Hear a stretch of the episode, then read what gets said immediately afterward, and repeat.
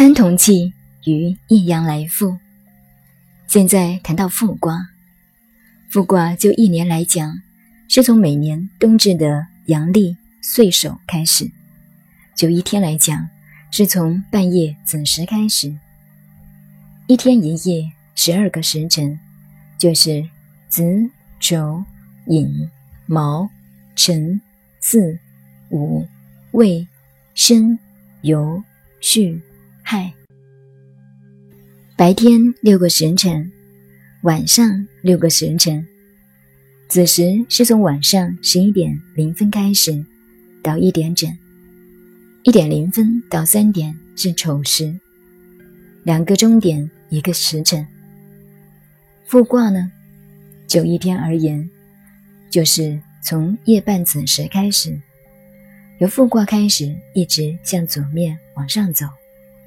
走到这个阳气上来，就是我们过去讲的一年十二壁卦。复就是十二壁卦的头，这个要配合起来研究。阳气一点一点开始，一阳为父，二阳为临，三阳为泰，四阳为大壮，五阳为怪，六阳为乾。一阴为构，二阴为盾，三阴为比，四阴为官，五阴为波，六阴为坤。每月一卦为君卦，从阴历十一月开始为父，这就是十二壁卦的大概。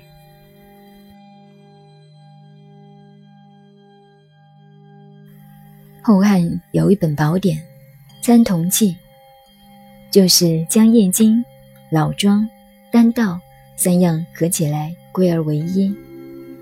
所以讲打坐，讲修炼，如果不懂《易经》，便不会有通彻的了解。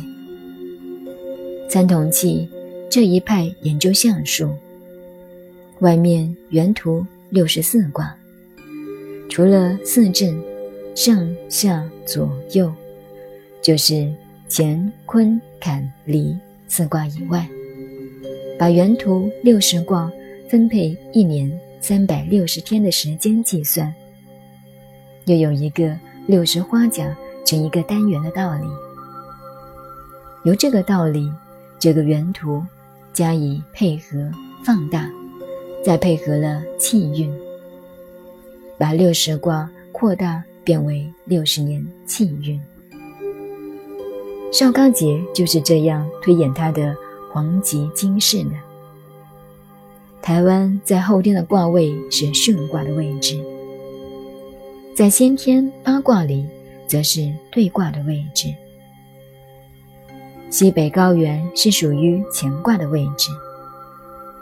西北多高山，我们中国的地理是以西北为头。东南就是海洋，就是先天对卦。巽为风，为西南。西南是云南、缅甸那一带。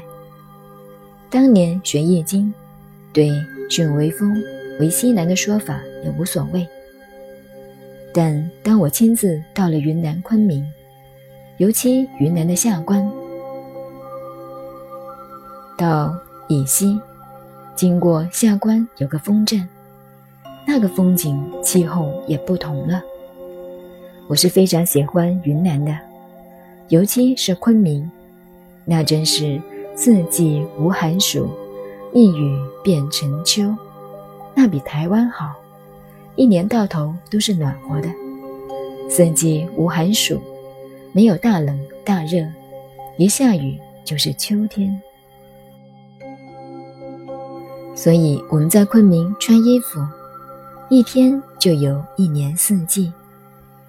早晨起来很凉，也可以勉强穿皮袄。到了八九点，一件一件脱掉了。到了中午要穿汗衫，到了下午两三点钟慢慢加衣服，到了晚上又要盖棉被了。云南四季也不分明，生活过得实在太舒服了。尤其到了隐西，与缅甸不同，同印度也不同。天天看到天朗气爽，天是蓝的，天上的云是白的，花是红的，水是清的，永远很好看，气候爽朗。云南的茶花开起来是十几层的，有洗脸盆那么大，尤其到了隐西一带，特别的美。滇缅公路开了以后，有一段叫横贯山脉，有从台北到桃园那么远的一片雪碧，下面是澜沧江。我们晓得，中国的水都是东流到海，四川、云南一带。水是流向南边的，澜沧江的水是天下无水不流南。从澜沧江上看横贯山脉，真是万仞雪碧，都是茶花，像天外摆了一张锦屏，都是花，花像洗脸盆那么大，非常漂亮。当然，我们也没有办法采回来。拿到衡阳路、中山北路来卖。中国的美的地方很多，到了那里才知道，怪不得我们中国古人很奇怪，使人又想到了《山海经》的记载，那么神秘。现在外国人很多研究《山海经》的，说我们老祖宗大禹到过美洲。到过非洲，很多争论。我们怎么知道巽卦摆在西南方？因为西南多风，所以东南是海洋，西南则多风。到了云南下关的风真是大。如果在那里开货柜车，在威胁的山坡上，司机把油门一关。把方向盘把稳，不用加油，只要风吹就可以开车了。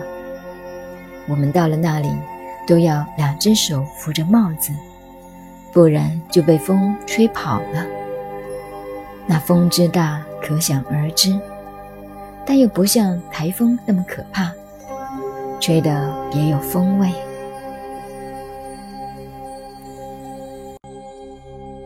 您好。您现在收听的是南怀瑾老师的《易经记传》别讲，我是播音静静九 A，微信公众号 FM 幺八八四八，谢谢您的收听，再见。